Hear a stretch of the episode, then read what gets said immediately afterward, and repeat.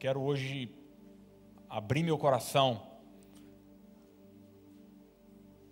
por algo que o Senhor falou de uma forma muito direta ao meu coração nessa, nessa última semana.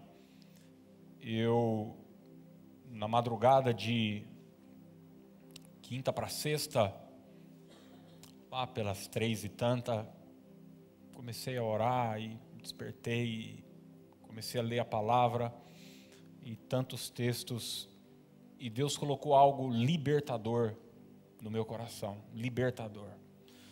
Que eu sei que foi uma, uma mensagem, uma palavra que ajustou coisas que estavam eh, fora do lugar dentro de mim.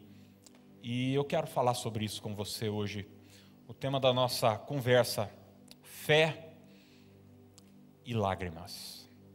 Fé e lágrimas.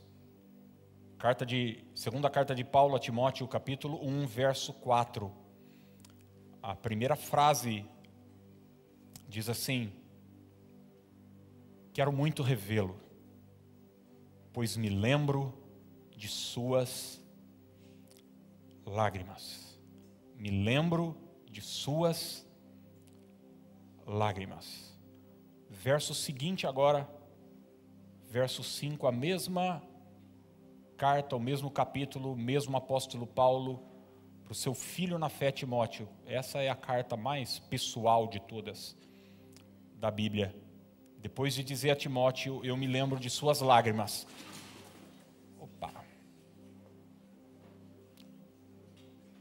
Está tudo certo, só um, um pequeno acidente aí. Tudo bem?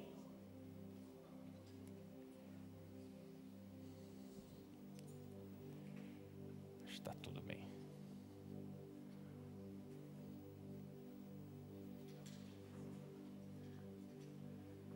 Isso. Deve ter caído a pressão aí.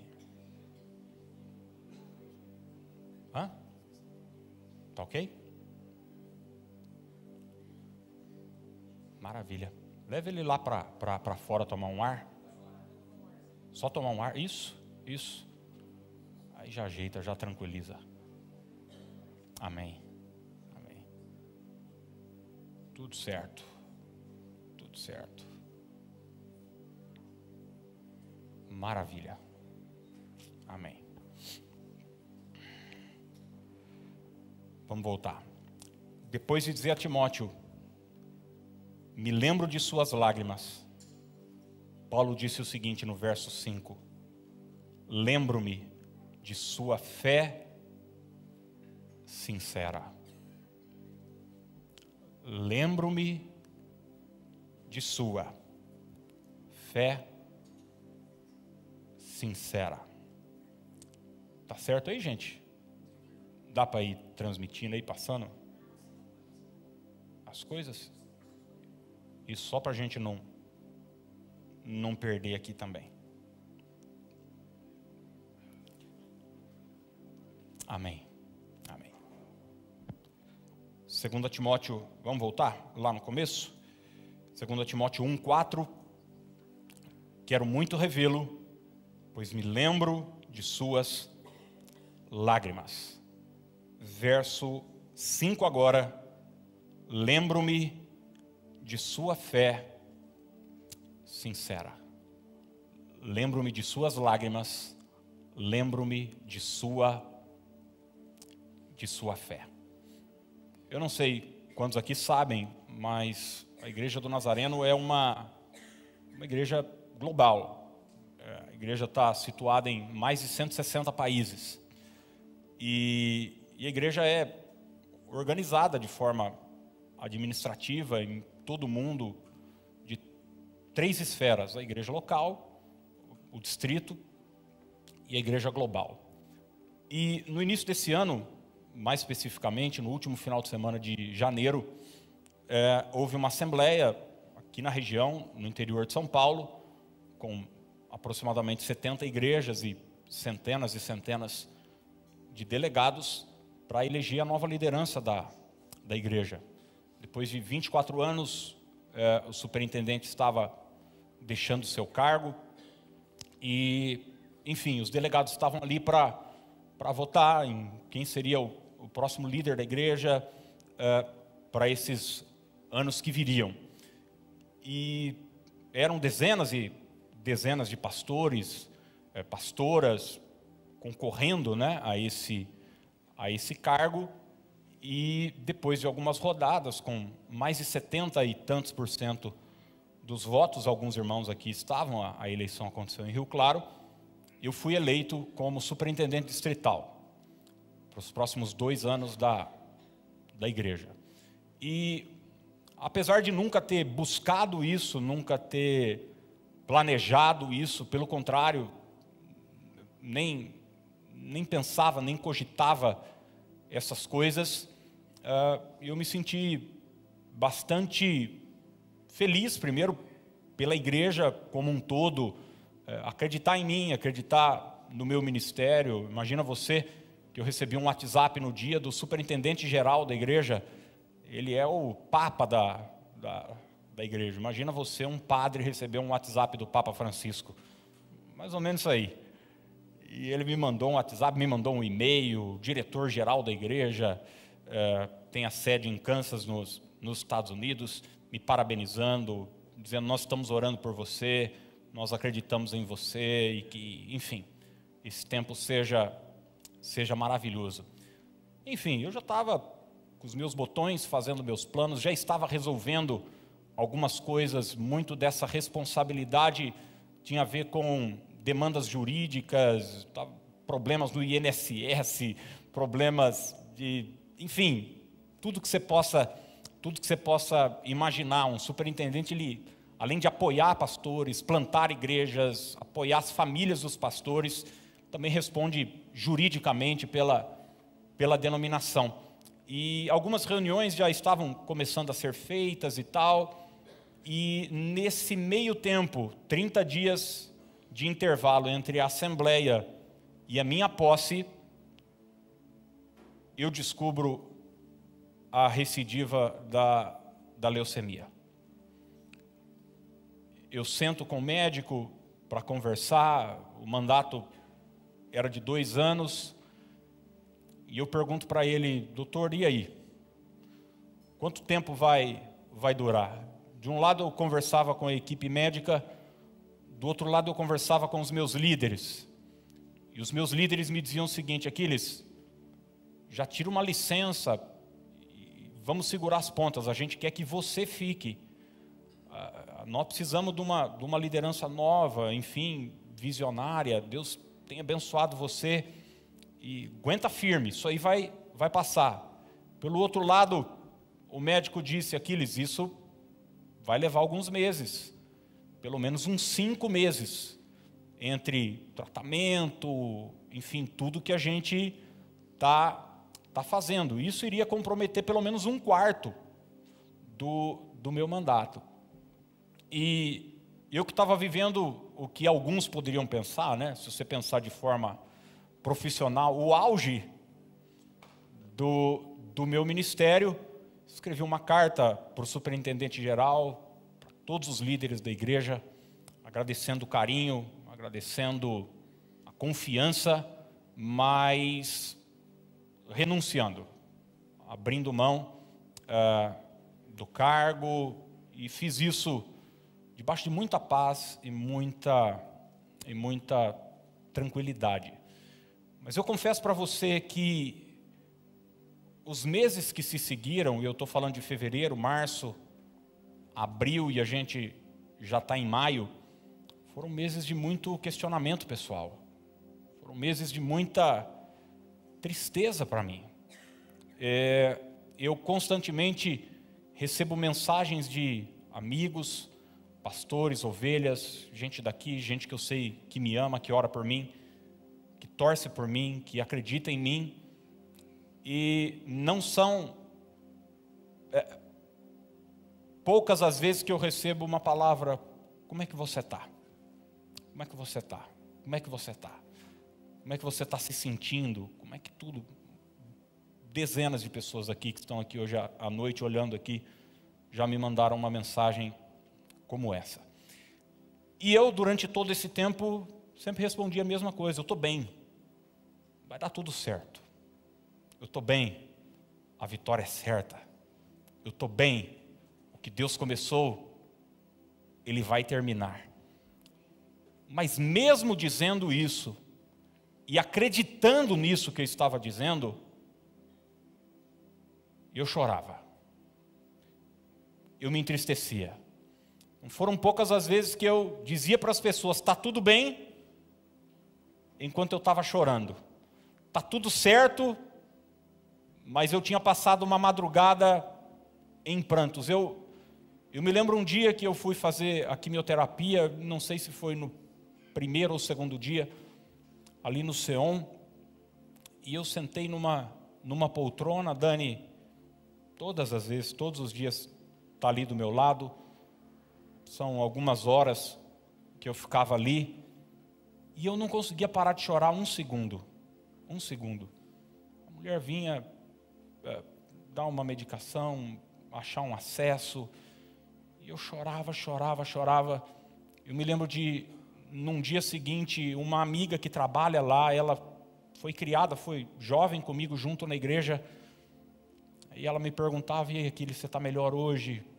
Como é que você está hoje? E apesar de confiante, e apesar de acreditando, e apesar de uma fé sólida, sincera, de uma convicção firme tudo vai dar certo, e tem dado tudo certo, eu chorava. Isso gerou em mim um sentimento esquisito. Por muitas vezes, Satanás disse para mim: você é uma fraude. Você fala para as pessoas que você está bem, mas você não está bem em coisa nenhuma. Você fala para as pessoas que você acredita, você fala para as pessoas que vai dar tudo certo, mas olha o seu estado, olha a sua situação. É, isso começou a, a gerar em mim ainda uma tristeza maior, dizendo: Deus, eu vou para o púlpito, eu prego, eu falo para as pessoas, e eu acredito no que eu estou pregando, eu acredito no que eu estou transmitindo, eu tenho fé, eu tenho essa certeza, essa convicção, mas meu coração está triste, meu coração está doendo. E nessa madrugada de quinta para sexta, o Senhor me levou esse texto de Paulo escrevendo a Timóteo, e Paulo, que conviveu muito de perto com Timóteo, ele tem duas recordações com Timóteo. Ele se lembra de duas coisas de Timóteo, marcas de Timóteo, características de Timóteo. E a primeira delas é suas lágrimas. Ele diz: Timóteo, eu me lembro das suas das suas lágrimas. E é interessante que o mesmo Paulo que lembra das lágrimas de Timóteo lembra de uma outra coisa também. Ele diz o seguinte: Eu também me lembro da sua fé sincera. O que a Bíblia está nos ensinando é que fé e lágrimas podem caminhar juntas. É que acreditar não exclui a tristeza, a dor no coração, nos momentos de luta e de dificuldade que a gente vive.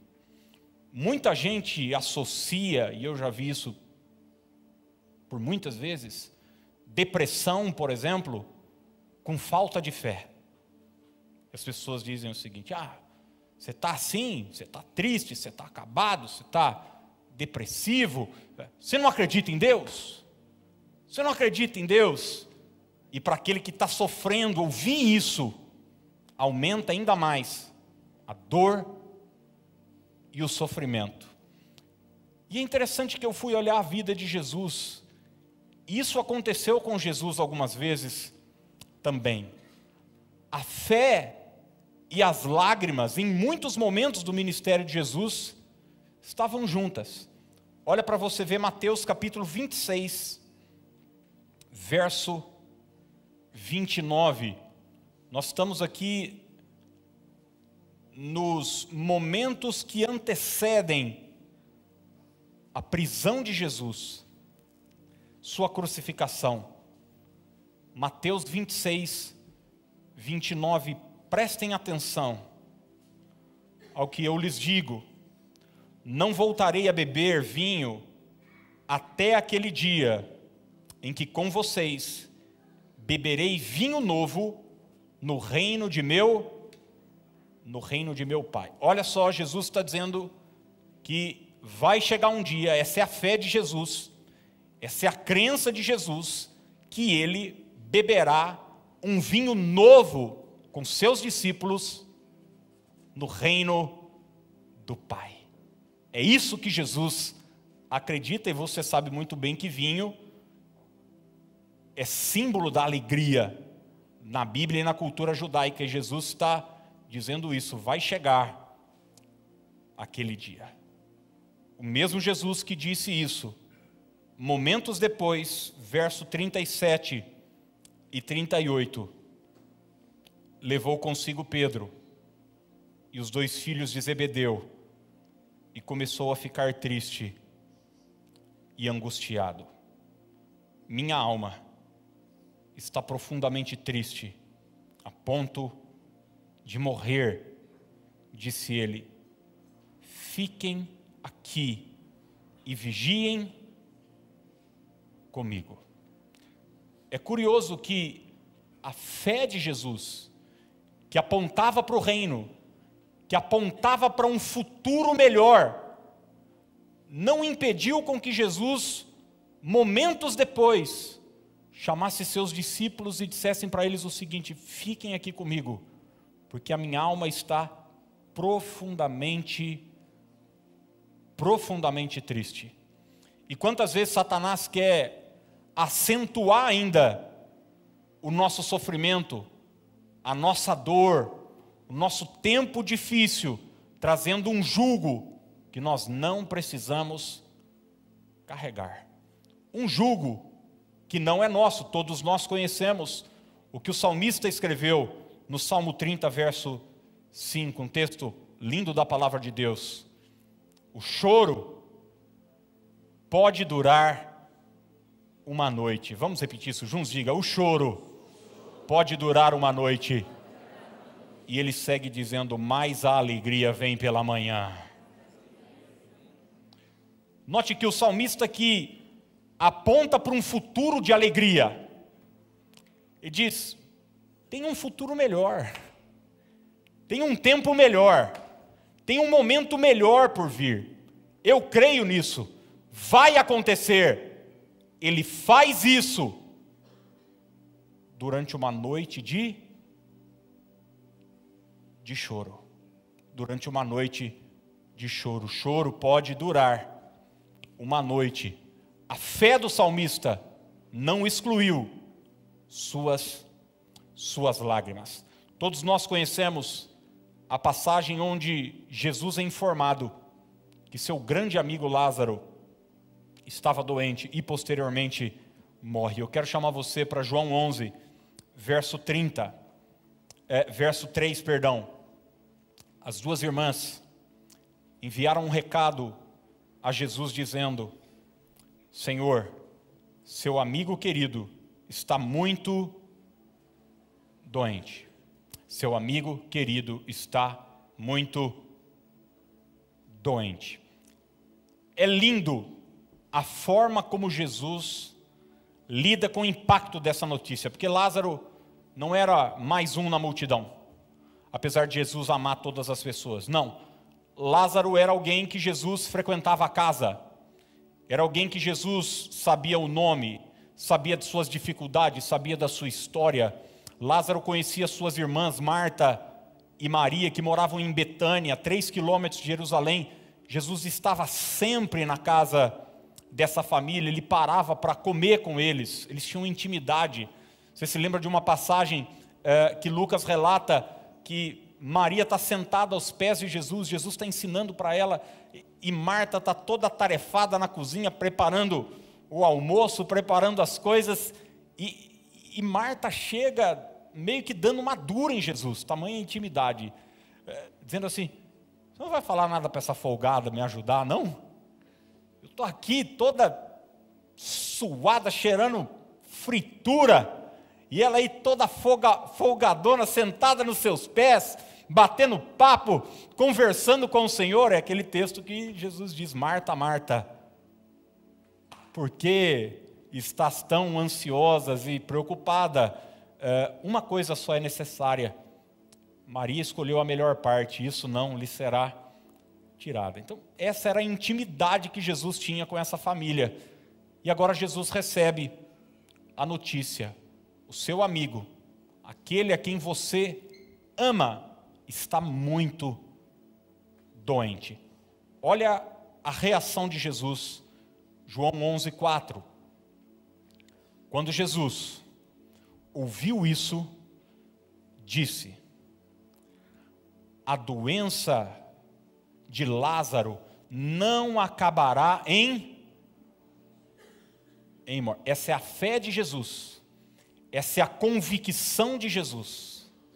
Ela aconteceu para a glória de Deus, para que o Filho de Deus receba a glória por meio dela. A resposta imediata de Jesus é a fé. Vai dar certo. Isso aí vai se resolver. Isso é um problema circunstancial. Isso é uma coisa pontual. Eu acredito, vai dar certo. E quantas vezes na vida nós, como Jesus, recebemos más notícias também? Um diagnóstico contrário, uma situação na empresa, uma questão familiar, alguém nos diz algo e a gente logo tem uma reação. A reação de alguém que acredita, dizendo: Deus está no controle. Isso vai, isso vai passar, isso vai dar certo. Deus tudo pode, eu creio nas promessas de Deus. Mas o mesmo Jesus que disse: Isso não é para a morte, isso é para a glória de Deus. No verso 35, o texto de João 11 diz: Jesus chorou. Jesus chorou. Às vezes, a gente tem a infantilidade de se autocobrar constantemente, achando que nós precisamos ser um super-homem, uma super-mulher. Afinal de contas, a gente tem fé em Deus. E é como se essa fé trouxesse uma blindagem para o nosso emocional. E as lágrimas não acontecessem. Mas o mesmo Jesus disse em Mateus 5: Bem-aventurado os que choram, porque eles serão consolados. Eu acho que todo mundo aqui conhece a história de Jó e a gente olha para Jó como o maior exemplo de alguém que suportou o sofrimento. Se você, de forma lógica, ao viver um drama, uma dificuldade na sua vida, um problema, seja ele um problema dentro de casa, no trabalho, uma questão econômica, saúde, enfim, se você parar e ler a história de Jó, você vai começar a dar risada do seu problema. Porque nós estamos falando de um cara que enterrou seus dez filhos no mesmo dia. Imagina você, eu já frequentei inúmeros velórios de pais enterrando seus filhos. Eu nunca me esqueço de uma cena, eu fui fazer um velório em Rio Claro e a criança havia nascido enrolada no cordão umbilical e a cena do pai saindo com o caixão, uh, levando um caixãozinho branco desse tamanho. Era uma das coisas mais horripilantes que eu vi na minha vida. E Jó enterrou seus dez filhos no mesmo dia. Perdeu todo o seu patrimônio. É, começou a perder sua saúde. E agora seus amigos estão lá e, enfim, uma conversa estranha. A dor é grande, o sofrimento é grande mas a gente se lembra do Jó de fé, do Jó que acredita, mas olha o que Jó 16, 16 vai dizer. Meu rosto está vermelho de tanto chorar, e sombras escuras me circundam os olhos. Falando, cara, o sofrimento, a dor, as lágrimas têm sido tão intensas que meu rosto está vermelho, eu estou com olheira, minha aparência física está tá completamente destruída, mas é esse mesmo Jó que no capítulo 42, verso 2, diz o seguinte: Bem sei que tudo podes e nenhum dos teus planos pode ser frustrado. Talvez exista alguém aqui hoje à noite, um homem, uma mulher como eu, nesses dias, nesses últimos meses que uma cobrança pessoal acentuou ainda o seu sofrimento. E eu já vi inúmeras pessoas me dizerem, me disserem, pastor, será que eu não tenho fé? Será que eu não acredito em Deus? Olha o meu estado. Olha a minha situação emocional. E eu quero encerrar deixando dois versículos com você que eu tenho absoluta certeza vão trazer alento para o seu coração, trazer cura para o seu coração, em meio à dor que você esteja vivendo. 1 Coríntios, capítulo 13, verso 13, diz assim: Três coisas, na verdade, permanecerão Repita essa palavra comigo, diga permanecerão. Três coisas, na verdade, permanecerão: a fé, vamos dizer juntos, diga a fé, a esperança e o amor. E a maior delas é o amor. Paulo está dizendo o seguinte: dentre todas as coisas que existem, somente três permanecerão. E uma delas é a fé, sua capacidade de crer, sua capacidade de acreditar, suas convicções, isso vai permanecer. Mas olha o que Apocalipse, capítulo 21, verso de número 4, nos diz. Apocalipse 1, 4. 21, 4, perdão. E Deus limpará de seus olhos toda lágrima. E Deus limpará de seus olhos toda lágrima. Eu estou aqui hoje para dizer só isso para você. Que você que está acreditando, você que tem vivido suas lutas, seus dramas, suas dificuldades, mas olha para o futuro e diz: vai dar certo, isso vai passar, logo esse menino se ajeita, logo as coisas da empresa se tranquilizam. É, é, eu vou vencer essa ansiedade, eu vou vencer esse medo, eu vou vencer essa dor, eu vou vencer esse desafio novo que está chegando. Você que está em fé nisso tudo, mas chorando, de vez em quando assombrado pela, pelas vozes do inferno que vêm sobre você, pelas emoções que tentam te abalar, eu quero dizer para você o seguinte: essa fé que você tem vai permanecer, mas o sofrimento vai ter fim. As lágrimas vão ter fim. Deus enxugará dos teus olhos toda a lágrima. Não se sinta culpado ou culpada por chorar. Eu já vi mulheres abandonadas por seus companheiros, homens abandonados por suas esposas e se culparem porque estavam chorando e se martirizarem Não, eu preciso ser forte.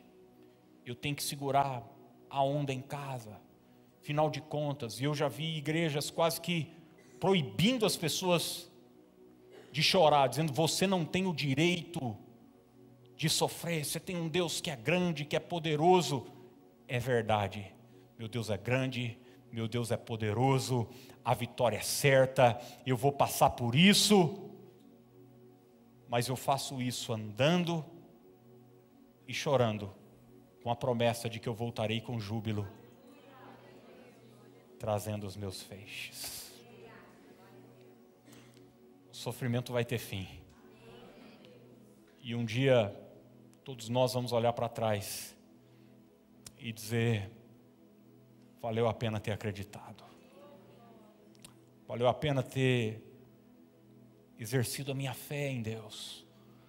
Valeu a pena, como Jó, mesmo em meio às lágrimas, com o rosto vermelho, com olheira nos olhos, dizer: Bem sei que tudo podes, e nenhum dos teus planos podem ser frustrados.